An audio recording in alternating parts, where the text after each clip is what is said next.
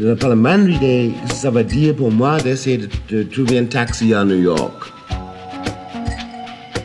On ne parle pas de, de, trouver une maison. Juste un taxi. Juste un taxi, un simple taxi. Vous écoutez Le racisme ordinaire, un balado réalisé dans le cadre de la série de conférences Maurice Bélanger. Le Centre interdisciplinaire de recherche sur la citoyenneté et les minorités de l'Université d'Ottawa tient à remercier Robert Doll, Nicole Mondou et la Fondation Famille Bertrand pour leur généreux appui financier.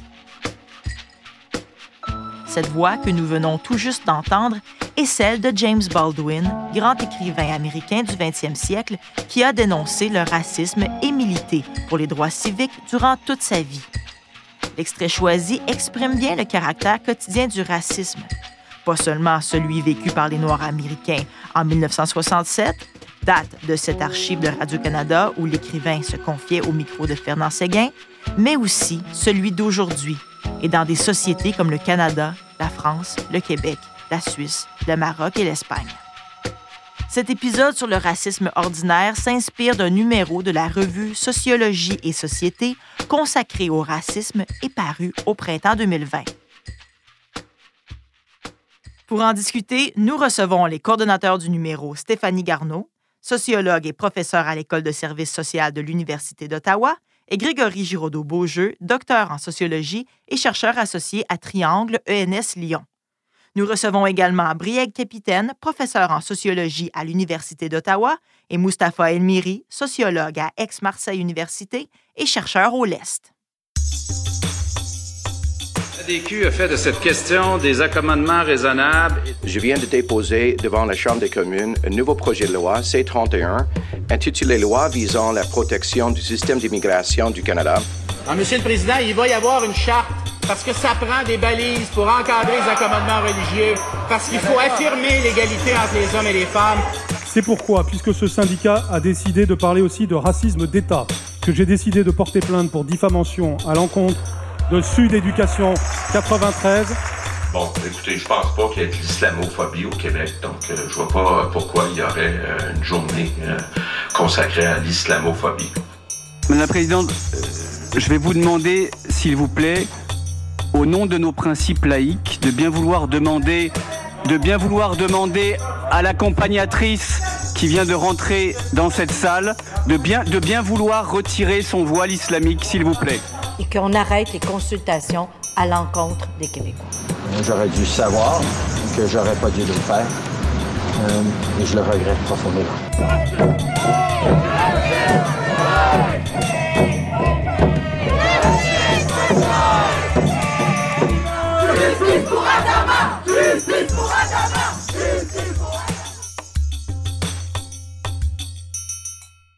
Stéphanie Garneau.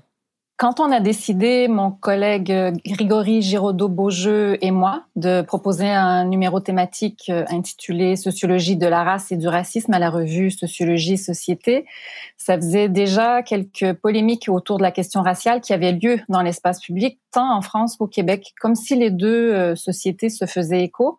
Euh, alors j'ouvre une parenthèse, euh, Grégory Giraudot Beaujeu avait travaillé sur le racisme dans le travail intérim en France et moi de mon côté, euh, le racisme anti-musulman s'était invité, si on veut, dans mon travail sur l'immigration marocaine au Canada, puisque le racisme n'était pas, ne faisait pas partie de ma problématique de départ. et donc les polémiques qui faisaient beaucoup de bruit ne semblaient qu'aller en s'accentuant et en se durcissant aussi.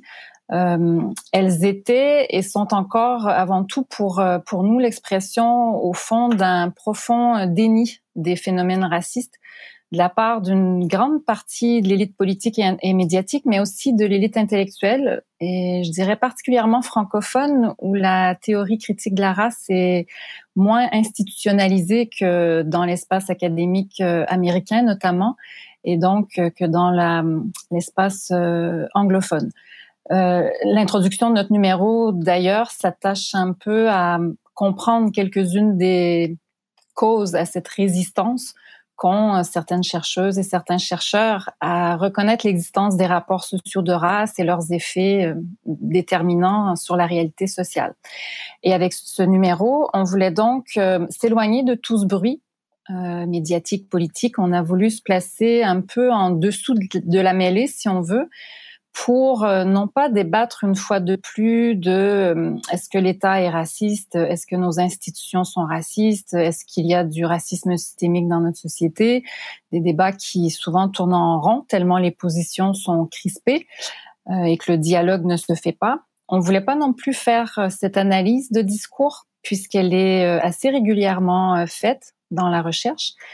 Euh, mais on a voulu investir les espaces euh, moins visibles, plus étouffés euh, du racisme en allant dans la vie ordinaire des gens ordinaires. Donc, on avait tous les deux, de toute façon, Grégory et moi, travaillé sur des populations qui n'étaient pas qui n'étaient pas membres de collectifs militants, par exemple, qui n'étaient pas en politique, et donc on voulait montrer euh, ce qui se passe dans la vie de, de ces personnes euh, ordinaires. Euh, on s'était inspiré pour ça de ce que la professeure Philomena Essed appelle le everyday racism, le, le, racisme de tous les jours. Donc on voulait pas débattre, on voulait décrire, montrer. Grégory Giraudot-Beaujeu.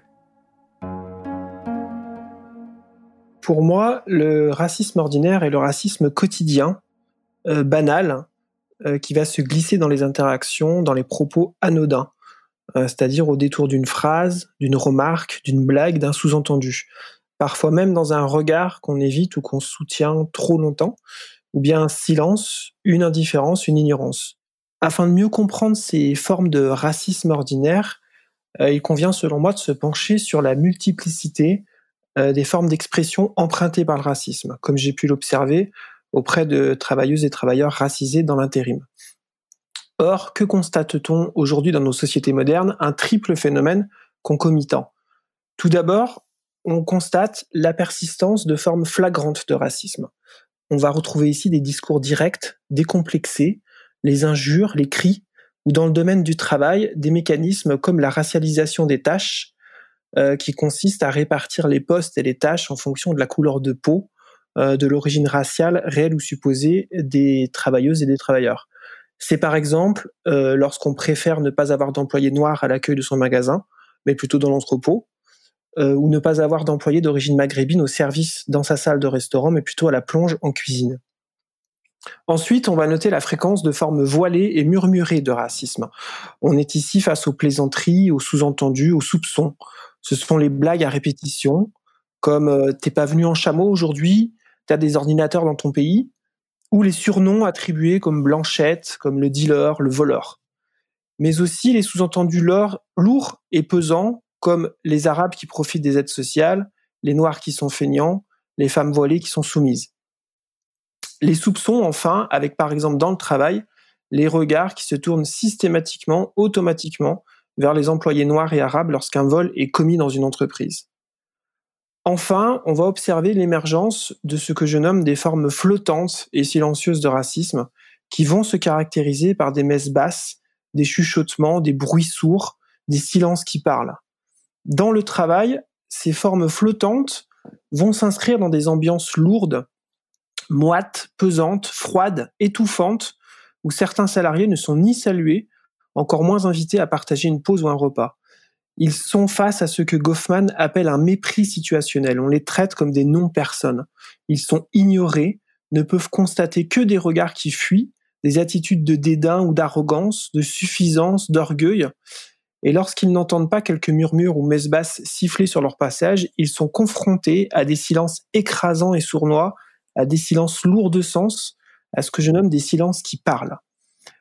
Le racisme ordinaire peut emprunter ces trois formes d'expression, flagrante, voilée, flottante, naviguer ainsi entre les cris, les sous-entendus et les murmures, les insultes, les soupçons et les silences. Il s'agit de bien tendre l'oreille pour entendre le racisme flottant et comprendre que le silence, l'ignorance, les bruits sourds et autres messes basses ne sont peut-être là que temporairement, pour étouffer des cris, pour contenir des insultes et des propos violents, prêts à jaillir lorsque le contexte ou plutôt la situation le permettra.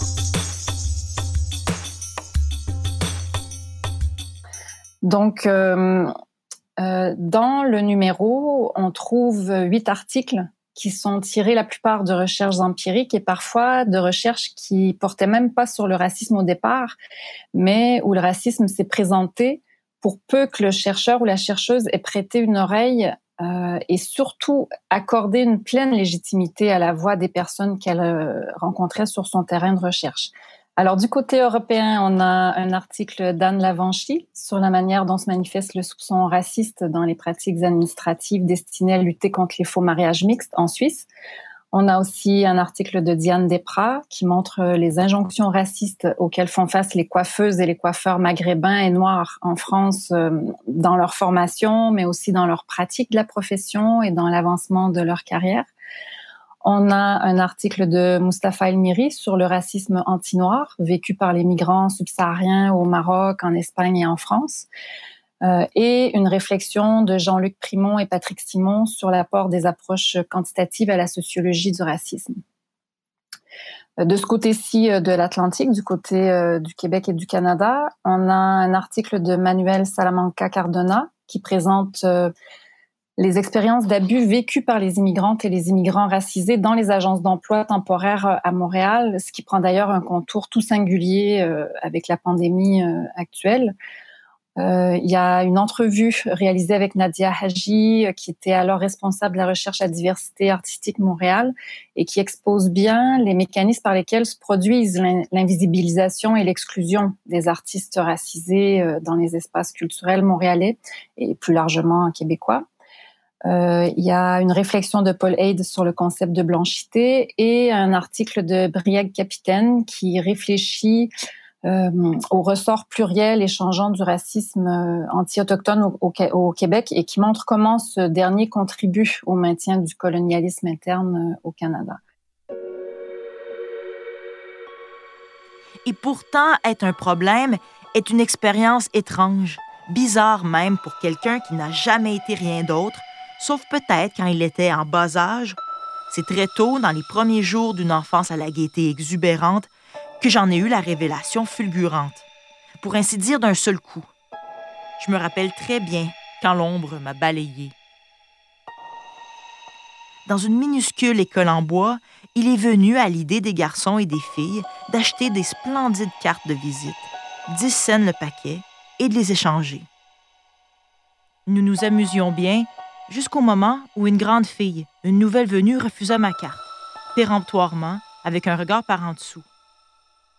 Alors il m'est apparu avec une soudaine certitude que j'étais différent des autres, ou comme eux peut-être dans mon cœur, dans ma vie et dans mes désirs, mais coupé de leur monde par un immense voile.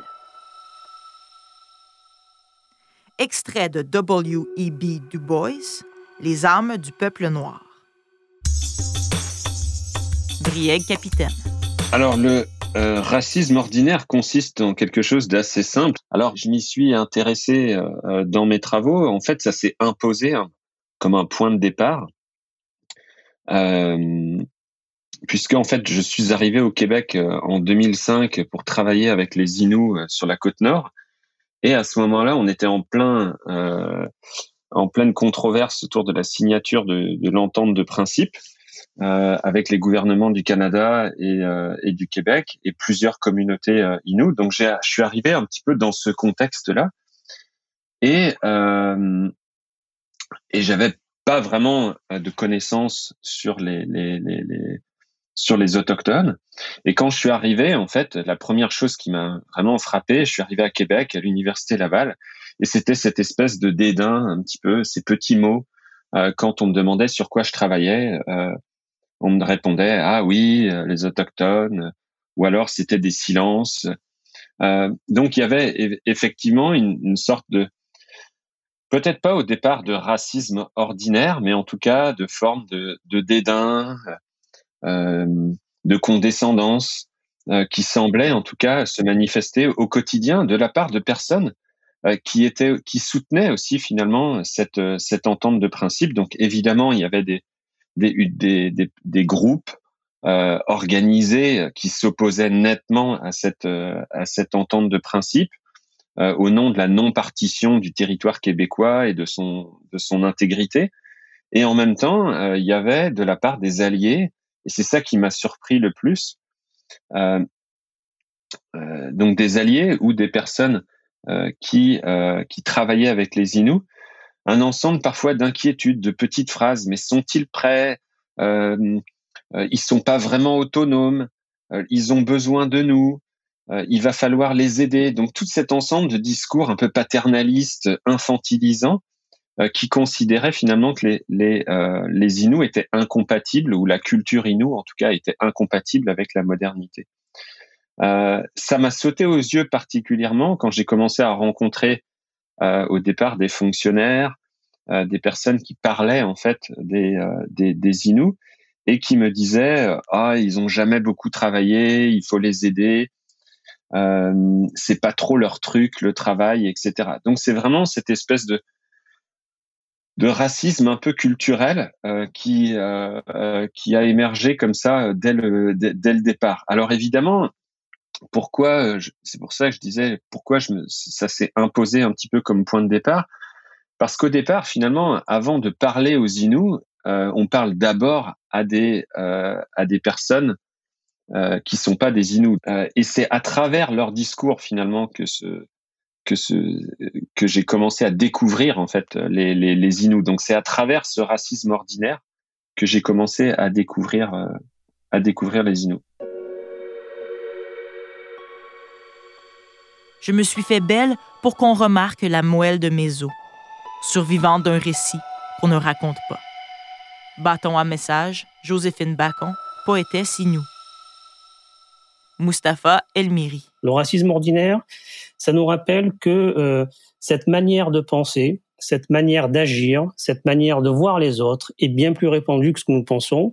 Elle est diffuse, elle est euh, inscrite dans un certain nombre de pensées, d'interactions quotidiennes qui sont euh, ou qui peuvent être portées par des gens qui ne se conçoivent pas comme étant racistes et qui peuvent même être eux-mêmes des antiracistes. Alors quel est cet espace social du racisme ordinaire? C'est euh, le lieu où se fabrique le marquage, la racialisation des autres, de ceux qui ne sont pas considérés comme appartenant au groupe majoritaire ou au groupe originel. C'est cet espace de production de l'altérité, en bref, du nous et, du eux. Et cet espace du racisme euh, ordinaire, il va résider dans les représentations que l'on porte et qu'on va produire au quotidien dans nos interactions. Et pour euh, s'en convaincre, il suffit de faire un exercice assez rapide que l'on peut tous faire pour faire un état des lieux de nos propres représentations sur un certain nombre de questions. Et parmi ces exercices que l'on peut faire les uns les autres, euh, très rapidement, c'est de se convaincre euh, sur euh, l'image que l'on a, par exemple, de l'histoire de l'humanité.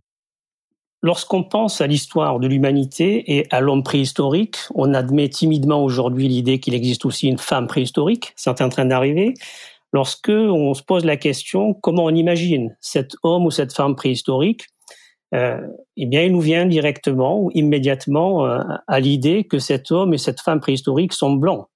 Et pour cause, nos représentations dans les musées, nos représentations dans les manuels scolaires, nos représentations de l'histoire du monde telles qu'on la fabrique euh, dans une bonne partie de, de l'Occident, fabriquent l'homme préhistorique en tant que blanc. Si je venais à vous poser la question, imaginez euh, un milliardaire Imaginez une avocate, un avocat, imaginez un chirurgien, une chirurgienne, imaginez un grand musicien classique, imaginez une danseuse, un danseur classique. Mais à toutes ces questions, il nous arrive rapidement comme image première l'idée euh, d'hommes et de femmes euh, blancs ou blanches. C'est cela, le, le racisme ordinaire, c'est lorsqu'on se fait une représentation du monde qui est en réalité extrêmement racialisée qui se limite à une partie de la population. Et inversement, si je venais à vous poser la question, imaginez aujourd'hui des choses qui sont liées à des atrocités, à des guerres, à de la famine, à des grandes maladies. Eh bien là, nous viendrait l'image inverse d'un monde qui est moins blanc, plus coloré, euh, tel qu'on entend cette définition aujourd'hui de coloré. Et donc là aussi, on se rend compte rapidement que nous sommes dans une vision du monde qui est extrêmement racialisée et dichotomique. Et dans ce rapport-là, euh, les personnes qui sont victimes de cette altérisation, euh, de cette forme de euh, racisme ordinaire qui devient au quotidien une forme de nanoracisme ou je dirais de racisme de basse intensité, mais permanent, qui va s'exprimer de manière quotidienne de sorte à rendre euh, la vie euh, difficile pour tous ceux qui, en sont victimes, les populations noires, les populations marquées, qui ont affaire à cette forme de rappel de leur assignation, de leur essentialisation dans l'ensemble des conversations, dans l'ensemble des interactions qu'elles vont avoir. Et je n'évoque pas les interactions forcément hostiles, celles de racisme violent qui vont s'exprimer. Cela peut se, s'exprimer dans des conversations euh, parfois agréable avec des proches, avec des collègues de travail, avec des amis qui, au détour d'une conversation, vous poseront la question sur vos origines, vous poseront la question sur tel ou tel aliment qu'ils vous attribuent comme étant essentialisé à, votre couleur de peau. Donc, ce sont toutes ces conversations qui vont rappeler quotidiennement à celui qui n'est pas membre du groupe qu'il en est extérieur. Et cette vision, évidemment, que l'on porte, elle est héritière, héritière d'une histoire qui n'est pas si lointaine, une histoire coloniale, l'histoire d'esclavagisme. Et nous avons fait dans nos sociétés avec l'idée que tout cela ayant été aboli officiellement et juridiquement, cela n'existe plus. La preuve, nous avons beaucoup avancé dans beaucoup de domaines. Il n'y a aucun pays aujourd'hui qui revendique officiellement de la ségrégation euh, raciale ou de la ségrégation sociale. D'ailleurs, c'est même l'inverse qui, qui est porté dans les lois de chacun de ces pays.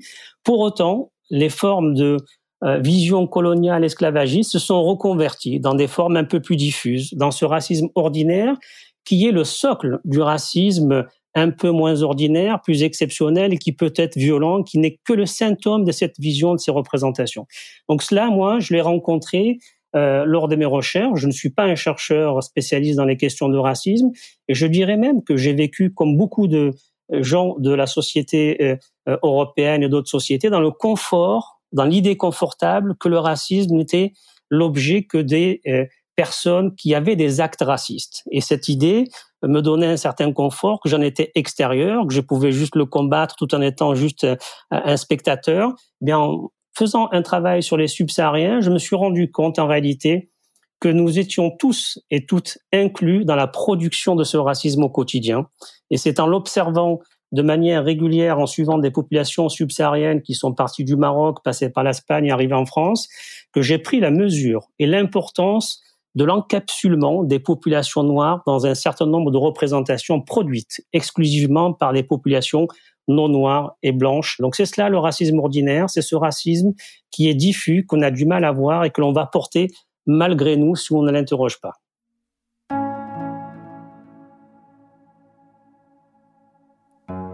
Capitaine. Il y a deux choses qui expliquent la pertinence euh, d'étudier le racisme à partir d'une échelle euh, micro.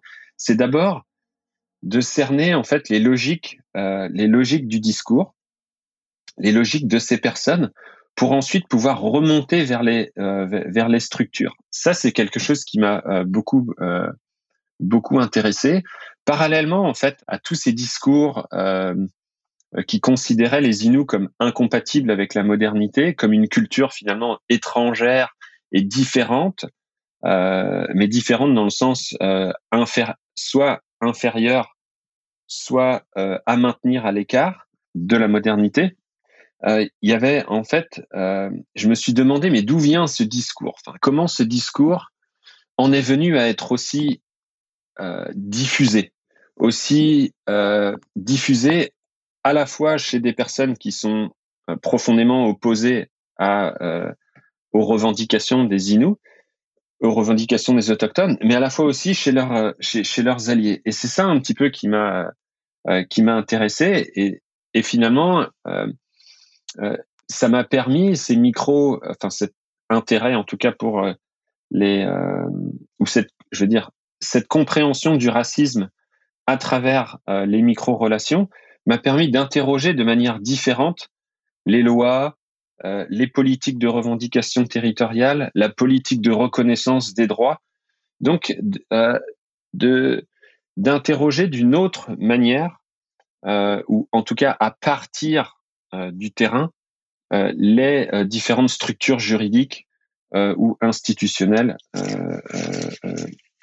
qui règlent les relations entre les autochtones et, le, et, et, les, et la société canadienne. Mustapha Elmiri.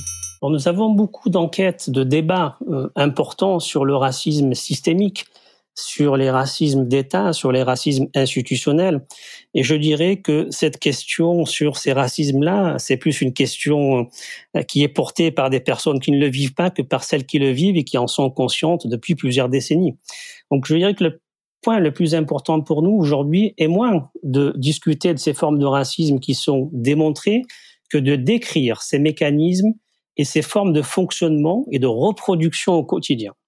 Et il me semble que pour pouvoir décrire avec précision les formes de reconversion du racisme historique, du racisme institutionnel dans des actes quotidiens, l'approche micro est l'approche la plus féconde et celle qui nous permet de décrire avec le plus de précision, avec le plus d'objectivité, la diffusion du racisme de manière très large dans euh, les sociétés euh, occidentales et les sociétés asiatiques, des sociétés orientales, les sociétés maghrébines.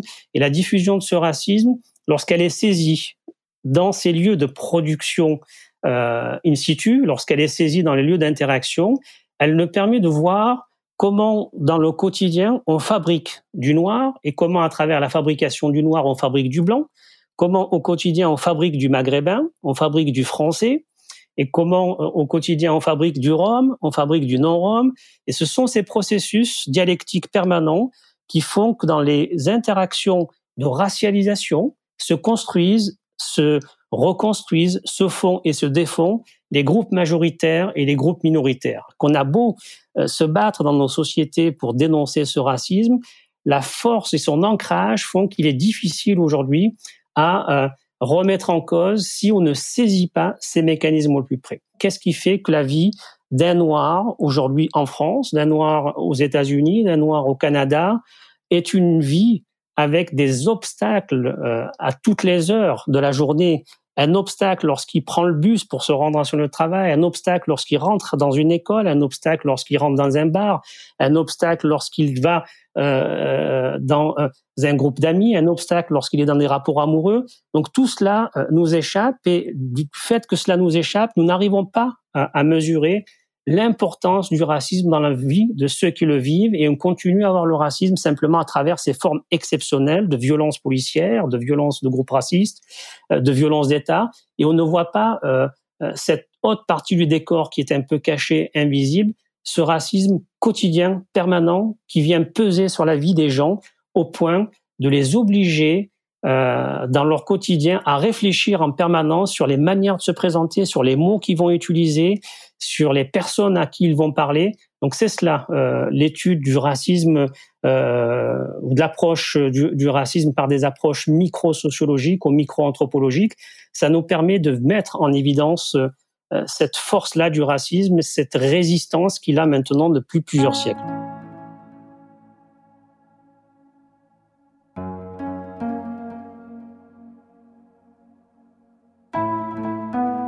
Grégory Giraudot-Beaujeu. Euh, Lorsqu'on étudie le racisme ordinaire, euh, et notamment la manière dont il est vécu par les victimes, euh, je pense qu'on peut se, confronter à deux défis majeurs. Le premier consiste à montrer, ou plutôt démontrer, qu'il est essentiel de mettre sur un même plan scientifique l'étude de la construction du racisme et celle du ressenti du racisme. Autrement dit, euh, je pense que étudier la subjectivité des femmes et des hommes victimes de racisme ne doit pas souffrir d'une considération ou d'une importance scientifique moindre dans le monde académique, mais aussi euh, ne doit pas laisser planer un quelconque doute sur la véracité des situations sociales vécues. Euh, C'est-à-dire qu'ici, je pense qu'il faut vraiment se concentrer sur le sens que donnent les acteurs, ces femmes et ces hommes, à ce qu'ils ont vécu. Euh, c'est-à-dire vraiment insister sur le racisme en tant qu'expérience objective et subjective. Le second défi, selon moi, euh, c'est celui de l'identité même du chercheur. Est-on légitime dans l'étude du racisme alors qu'en tant qu'homme blanc, on peut présupposer qu'on ne peut pas être euh, victime de racisme, une victime potentielle? Peut-on connaître, comprendre, rendre compte du racisme alors qu'on ne le vivra jamais? C'est à la fois la posture du chercheur donc sur les terrains de la recherche qui est, ici questionné, mais également celle dans la communauté scientifique lorsqu'on va être amené à faire des communications dans les colloques, les journées d'études, les séminaires. Euh, dans un avenir plus ou moins proche, il me semble donc essentiel et primordial de poursuivre ce travail sociologique sur le ressenti du racisme, sur l'expérience des femmes et des hommes qui en sont victimes. Tout en conservant, c'est important, un effort de contextualisation du racisme, c'est-à-dire toujours prendre en compte les situations sociales, les époques, les pays, les caractéristiques sociologiques des victimes, mais aussi celles des auteurs. Euh, ce travail euh, est vraiment essentiel si on veut, si l'on souhaite saisir finement les lignes de construction du racisme, ses multiples formes d'expression, mais aussi si on veut éclaircir des définitions, lever des quiproquos et vraiment s'éloigner de, de, débats que je considère vraiment stériles et dangereux, puisqu'ils sont vides de sens sociologique. C'est notamment le cas avec le racisme anti-blanc.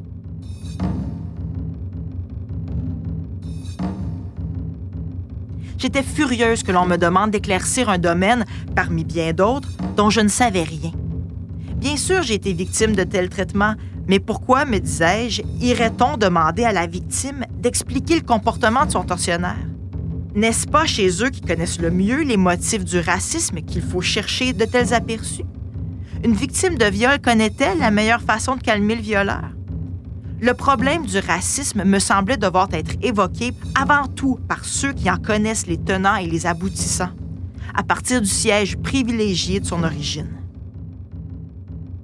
Toni Morrison, Murmures académiques, la source de l'amour-propre. Brieg, capitaine. L'un des grands enjeux pour moi, euh, c'est l'étude des acteurs euh, racistes parce que euh, pendant, pendant très longtemps, en fait, initialement, le, racisme a été étudié du point de vue des acteurs racistes. Donc, par exemple, on voulait comprendre l'antisémitisme, euh, on, allait, euh, on regardait euh, les politiques d'extermination, les choses qui ont été mises en place, par exemple, par le régime national-socialiste en, Allemagne. Ensuite, à partir des années 60, il y a eu comme un renversement où finalement on a voulu comprendre le racisme à partir de l'expérience des victimes, à partir de ce qu'ils vivent et comment ce racisme est, vécu. Et on a tendance aujourd'hui à, saisir le racisme, je dirais pas uniquement par le, point de vue des par le point de vue des victimes, mais en grande partie pour des raisons toutes simples. Déjà, euh, pour des raisons éthiques, euh, d'abord, et ensuite pour des raisons toutes simples, euh, que le discours des victimes est beaucoup plus facile, j'ai envie de dire, à, à récolter ou à, que celui des discours racistes, celui des acteurs racistes, qui est lui souvent plutôt caché, plutôt honteux. donc on, ne veut pas. c'est très difficile à comment dire à d'enquêter sur euh, les, acteurs racistes. Alors pour autant, cette difficulté, elle doit pas, euh, c'est un enjeu quoi, de pas la faire, euh, de pas la faire disparaître euh, et de pas faire disparaître euh, l'acteur raciste aussi derrière un système en considérant que ces actions sont inconscientes que ces actions sont le fait de biais cognitifs. Ce que j'ai pu voir justement est un des, euh, un, une des, de la, enfin, un aspect de la pertinence d'étudier les manifestations du racisme à une échelle micro, c'est bien de montrer comment ce racisme s'incarne dans un individu, hein, qu'il est le fait euh, euh, d'humains. Euh, ils sont euh, des personnes qui sont euh, intégrées dans la société, qui construisent un discours, qui regardent les événements, qui résolvent des contradictions euh, et, que ce sont des personnes qui sont très conscients euh, de leur discours. Alors ça ne veut pas dire qu'ils considèrent leur discours comme raciste, mais dans la production de leur discours, ils sont capables euh, de, ils sont, ce sont des êtres réflexifs. Et si on, et donc un des grands enjeux, à mon avis, euh, c'est d'étudier justement euh, cette réflexivité et de comprendre quel est l'imaginaire finalement de l'autre qui est produite euh, euh, comment ils structurent euh, leur, leur, leur discours, voilà, ça me paraît être un des grands, un des grands enjeux. De pas oublier, en fait, pour moi, un des grands enjeux, c'est de ne pas oublier que le racisme, il se déploie évidemment de deux côtés. D'un côté, du, enfin, du côté de la victime et du racisme vécu, mais aussi du côté de l'action raciste euh, et des personnes euh, et des acteurs racistes.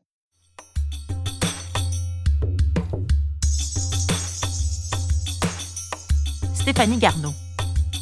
Alors, je vois, plusieurs enjeux d'importance, plusieurs euh, défis, mais je vais peut-être me limiter à, un seul.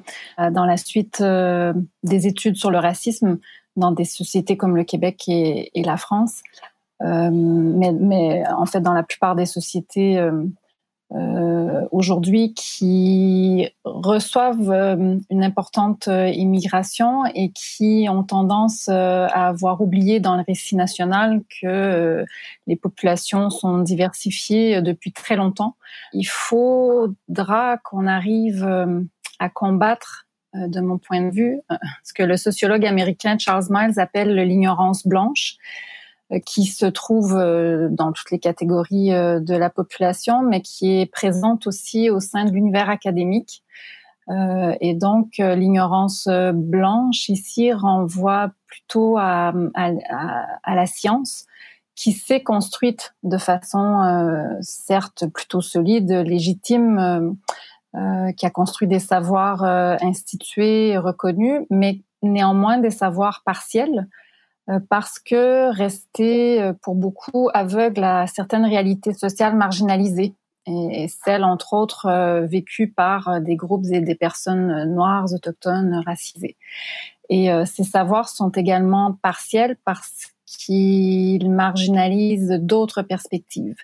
Et je dirais que le défi euh, dans le milieu universitaire est de taille parce qu'il oppose euh, une épistémologie du euh, positionnement à une épistémologie classique occidentale. Alors pour aller vite, une épistémologie du positionnement qui a été bien développée chez les féministes défend l'idée que tout producteur ou toute productrice de savoir occupe une position particulière dans le monde euh, de par son histoire, par l'histoire de son, son et ses groupes d'appartenance, et que les savoirs ainsi produits sont empreints de, de cette position euh, qui lui donne une perspective particulière, singulière, et donc une perspective potentiellement différente euh, d'un autre producteur ou d'une autre productrice de savoir qui serait positionnée ailleurs. Or, dans la deuxième euh, épistémologie, l'épistémologie euh, dite occidentale, euh, on avance au contraire que le sujet connaissant, le, chercheur, ou la chercheuse est neutre et qui se doit d'être neutre, qu'il a une, qui se doit d'avoir une pensée pure, complètement détachée débarrassée des préoccupations de la vie quotidienne et que ces savoirs, les savoirs ainsi produits ont donc une valeur universel, puisqu'il y a eu détachement du particulier. Alors, on, voit aujourd'hui euh, bien la, difficulté parce que tant que les savoirs qui étaient jusqu'ici marginalisés, qui ne sont pas des savoirs institués, euh, seront disqualifiés parce que touchant à des réalités perçues comme marginales et parce que même parfois portés par des regards qui sont prétendus ne pas être assez neutres, ne pas être assez objectifs, la mise en commun de tous nos savoirs, la mise en commun euh, des savoirs dominés et des savoirs dominants euh, pourra difficilement avoir lieu en fait. Euh, or, ces savoirs pourraient, s'ils étaient reconnus, arriver en complémentarité, être débattus aussi, mais pour avant de débattre, il faut d'abord qu'il y ait cette reconnaissance de ces savoirs dominés et marginalisés. Euh, et c'est pas simple parce que l'espace académique est un lieu qui n'est pas exemple de rapport de pouvoir et, de lutte pour la légitimité. Et c'est pas simple non plus parce que pour celui ou celle qui ignorait, et on a tous hein, à des degrés divers, euh, personnes racisées et personnes non racisées, des, biais inconscients et des connaissances lacunaires, mais comprendre que ce qu'on pensait connaître de sources sûres euh, contient des angles morts est très déstabilisant, rend très inconfortable. Achille Membe, lors d'un entretien avec Joseph Confavreux sur Mediapart en 2016. Puis dans une direction, je dirais, euh, un peu plus universelle qu'elle ne l'est en ce moment. Nous devons trouver les moyens de passer de la démocratie des semblables à une démocratie plus élargie qui fait de la place à ceux qui ne sont pas comme nous. Si on n'y arrive pas, évidemment, les possibilités de conflits euh, interminables et intraitables euh, augmenteront. Mustapha Elmiri. Pour les grands enjeux et les grands défis sur la question des études racistes, nous invite à prendre de la hauteur, je pense, et nous invite à réinscrire euh, l'étude du racisme dans la construction des démocraties contemporaines, parce que c'est bien de ça dont il s'agit. Derrière les mouvements euh, antiracistes, derrière la description du, racisme, derrière sa dénonciation, euh, se joue aujourd'hui dans nos sociétés quelque chose qu'on a encore du mal à saisir et qui est un formidable processus de démocratisation qui touche des populations qui jusqu'à présent ont été euh, privées de la parole, ont été interdites de cette parole ou n'ont pas été écoutées ou ne bénéficiaient pas de porte-voix. On a des populations qui arrivent et qui entrent quelque part par effraction dans le débat public qui leur a été fermé, et qui viennent revendiquer. Qu'est-ce qu'elles revendiquent, ces populations? Elles ne revendiquent pas, contrairement à ce qui est dit, le fait d'être de telle ou telle communauté, mais elles revendiquent la libération de l'assignation raciale qui a été fabriquée ces derniers siècles. Et un peu comme les mouvements, ou à l'instar des mouvements féministes qui ont fait avancer les démocraties, cette troisième phase, à mon avis, de démocratisation fait avancer la démocratie de manière générale dans le sens où ce que revendiquent les populations racisées, c'est une libération vis-à-vis de l'influence de l'ethnie, vis-à-vis de l'influence de la race supposée, vis-à-vis de l'origine euh, supposée. Et dans ce sens, elle s'inscrit dans un formidable mouvement, à mon avis, de démocratisation. Alors évidemment, aujourd'hui, euh, ces mouvements-là, qui ont lieu dans plusieurs pays du monde, de la planète, donnent l'impression d'un chaos généralisé, euh, qu'il y a des batailles partout, des conflits, des clivages.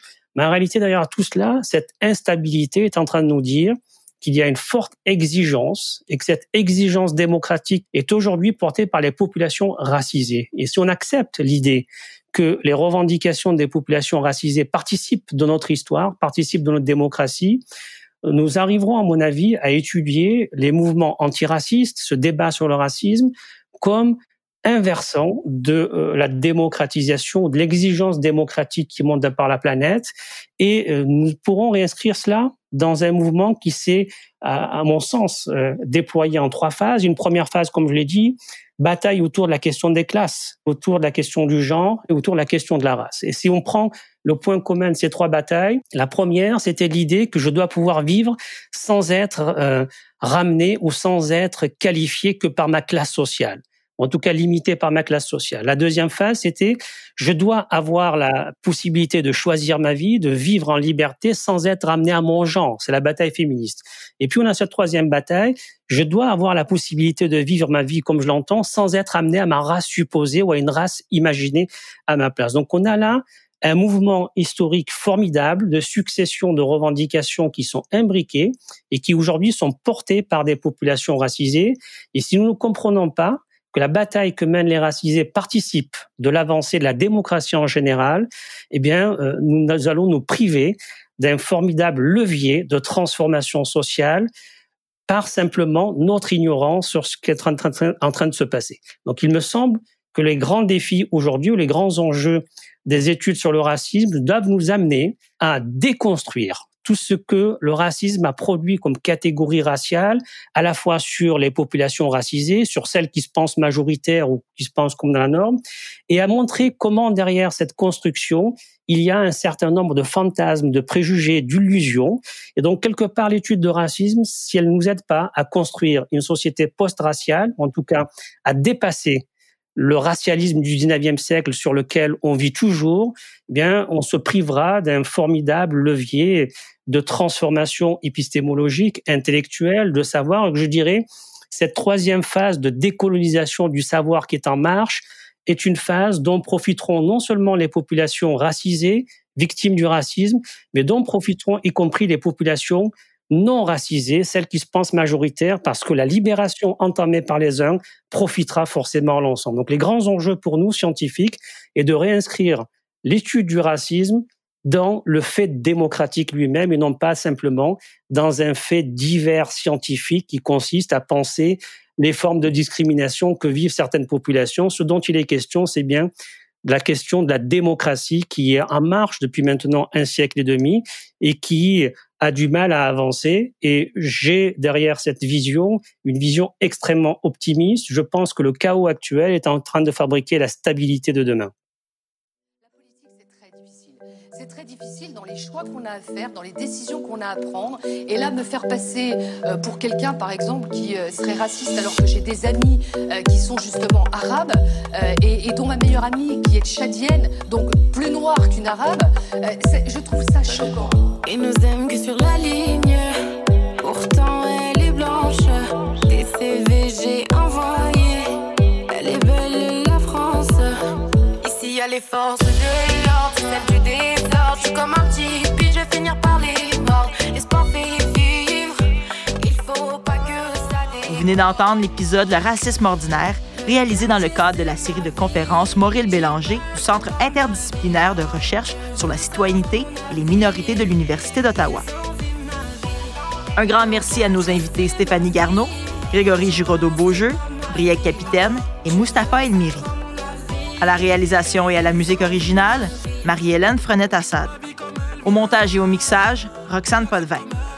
Idée originale et scénarisation, Stéphanie Garneau. Un merci tout spécial à Belek Records, featuring Shella, pour la chanson originale Ma vie. Pour plus d'informations sur le thème de cet épisode, consultez le numéro thématique de la revue Sociologie et Société intitulé Sociologie de la race et racisme. Merci d'avoir été à l'écoute. Avec la droite de l'homme. Le quartier, c'est ma vie. J'y passe pas ma vie. Tu veux savoir mon avis. Ils envient ma vie. Le quartier, c'est ma vie. J'y passerai pas ma vie. Tu veux savoir mon avis. Ils envient ma vie. Tous les jours, on fait face au racisme. Faut pas glisser La vie ne fait pas le moine, mais c'est à l'objet qu'on reconnaît.